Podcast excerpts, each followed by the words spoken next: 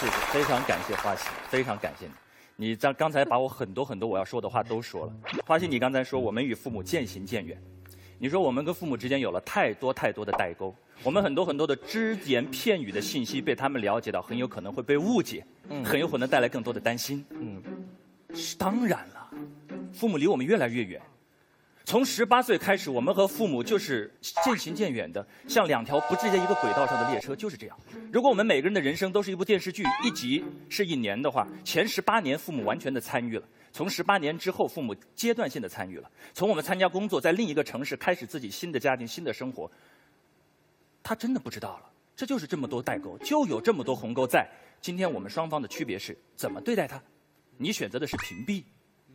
你担心他了解只言片语，所以留给父母那一条横线。你觉得这样他就不担忧了？我们选择哪怕做一点，哪怕不够，我们从打开我们的朋友圈开始。我父母跟我不在一个城市，我从大学到现在十几年时间，现在每天有的时候给我打电话，三句话，父母打电话就问三句话：吃了吗？嗯，是吧？热不热那边？还好啊。这段时间休息的好不好？不错哦。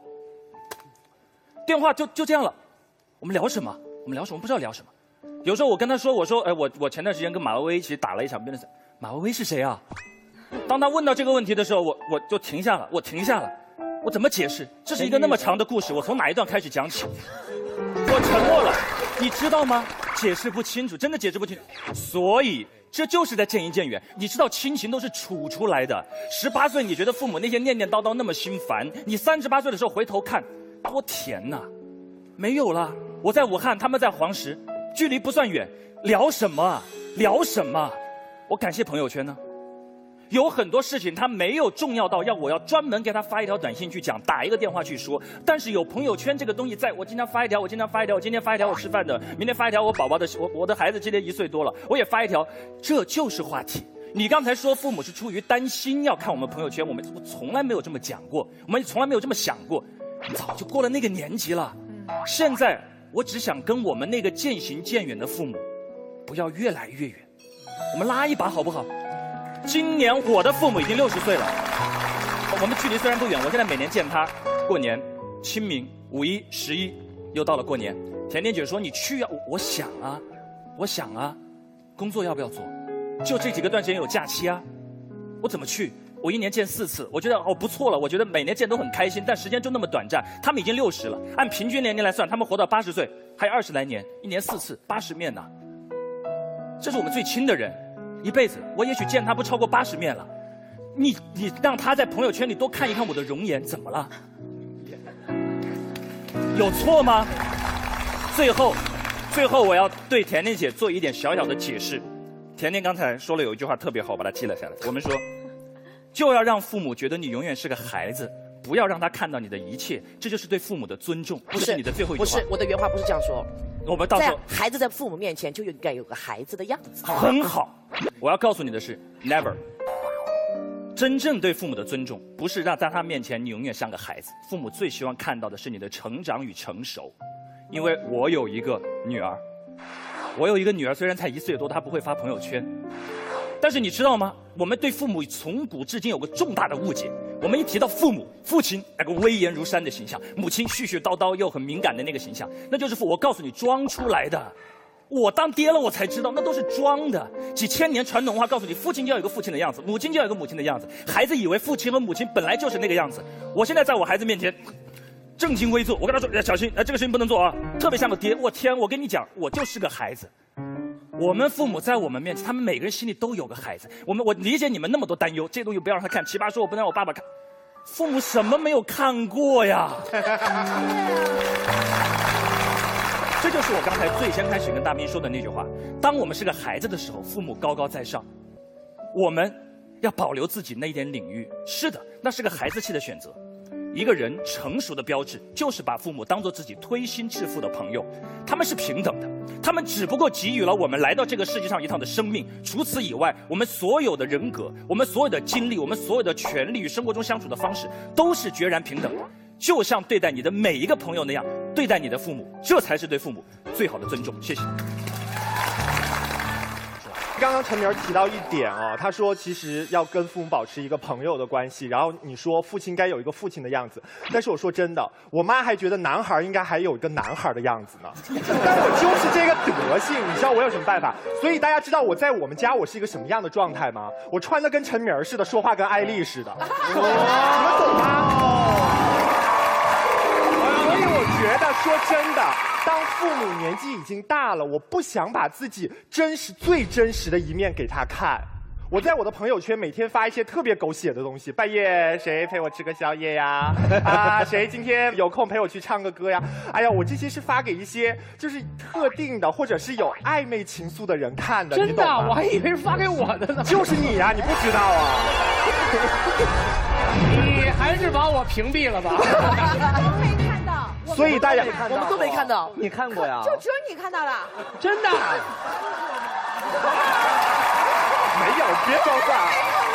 我现在就屏蔽了你。我 所以刚才陈明说要跟那个父母像朋友一样一样的相处，要去尊重父母。但说实话，我宁愿让父母看到我的一个假象，只要他开心就可以了。我不介意在他面前做一个虚伪的自己。你知道我妈烦我都烦到哪种程度了吗？你跟你爸是半天见不了面，我没事就回成都。我妈说你怎么又回来了，烦死我了。所以这就是一个很大的问题，你知道吗？你该我我告诉你，刚才甜甜说的特别对，我真的是严防死守，不想让我妈看《奇葩说》呀。但是我妈不知道从哪儿得到一个什么小道消息，真的我太红了，哎呀！我妈就还是把《奇葩说》给看了，你知道吗？所以如果父母想了解你，他有很多的途径，包括你的高中同学、你的初中同学、你现在的朋友等等等等，就给我们那个朋友圈一片净土，别让这片自由的天空飘来一朵乌云，行不行啊？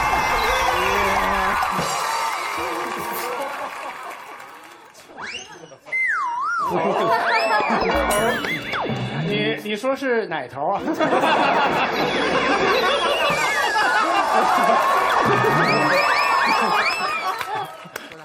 啊，来，陈明，潇潇刚才有问我，对不对？他说你在你家里的时候，在你父母面前的时候，表现的像不像一个儿子的样子？嗯，其实还蛮有儿子的样子，对吧？至少像一个男人的样子。你看，你有严防死守，对吧？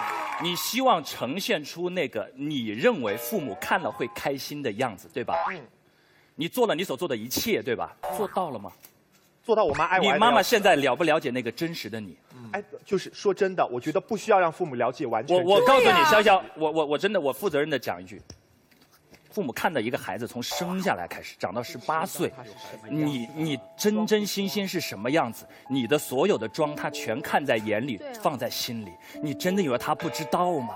你所有想保护的那一切，所有的在他的眼里心知肚明。你今天如此之红，你深夜出去吃一个小龙虾都会有路人拍，你真的以为奇葩说你没有发朋友圈，妈妈就不会看？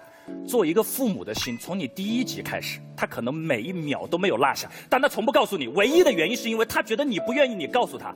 我知道你希望用这样的方式对待你的父母，我丝毫不干涉。我要站在父母的角度讲一句：如果真的是我的孩子，我看到这一切，我真正的希望有一天他把这一切真真实实的与我分享，那是我一个做父母最幸福的时刻。谢谢。陈明说，他作为一个父亲，要在自己的孩子面前表现出父爱如山，你是不是屏蔽了你心里面猥琐的一面？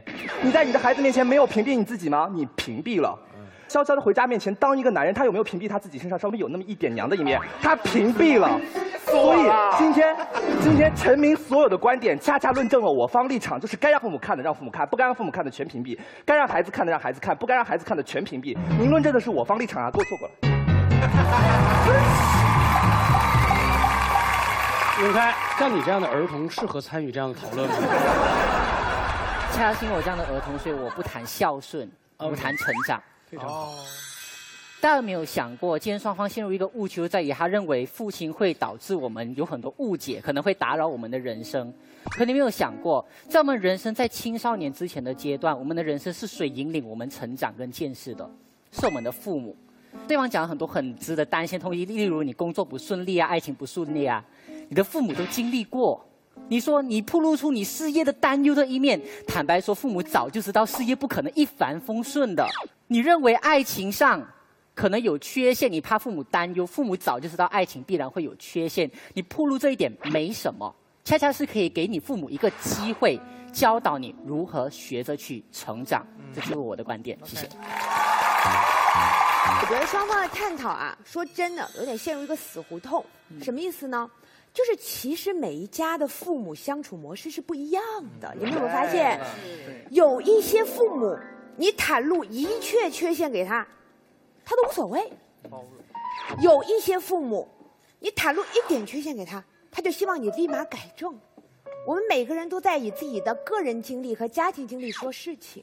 其实我觉得朋友圈应不应该屏蔽父母这个视视角，我们打开一点，想想我们是不是在探讨社会已经进步到了我们对于传统的亲子关系可以有一些新的认知、新的改变和新的形式。什么意思？过去我们中国人讲啊，身体发肤受之父母，所以我们结婚的时候要父母之言。媒妁之命，我们的事业要遵从家族的安排，对不对？所以你们会发现，我们先天的在过去会认为，我们的生命是父母的一个部分，是家族的一个部分。所以当这个时候，无论。他是以关心的旗号也好，以引导的旗号也好，以保护的旗号也好，以好奇的旗号也好，他可以以任何一种正面或者负面的旗号来占据你的全部生命。可是时代进步到这一天，我们是不是可以试想一下这样一种可能？就是其实我们在出生的时候，父母没有太征求我们的同意。我在我还不了解人生的时候。我就已经进入了人生，这叫被人生。好，那么我渐渐长大了，我有没有这样一种自由？在我十八岁以后，我去选择我的生活，甚至我去残忍一点说，我选择我尊重我的父母，可是我跟他没那么亲密，我有没有可能把他当成一个？比较疏远的朋友，这样说起来蛮残忍的。可是你知道吗？朋友我们可以选，对不对？爱人我们可以选，对不对？可是父母我们从来没得选。那当我没得选的时候，我能不能尽可能的在养活他、尊重他的情况之下，我有一点点可以选？就是我有一些秘密，我有一些心情，我有一些人生道路的选择。不好意思，爸爸妈妈，我不想告诉你，也不想听你的，哪怕你会伤心，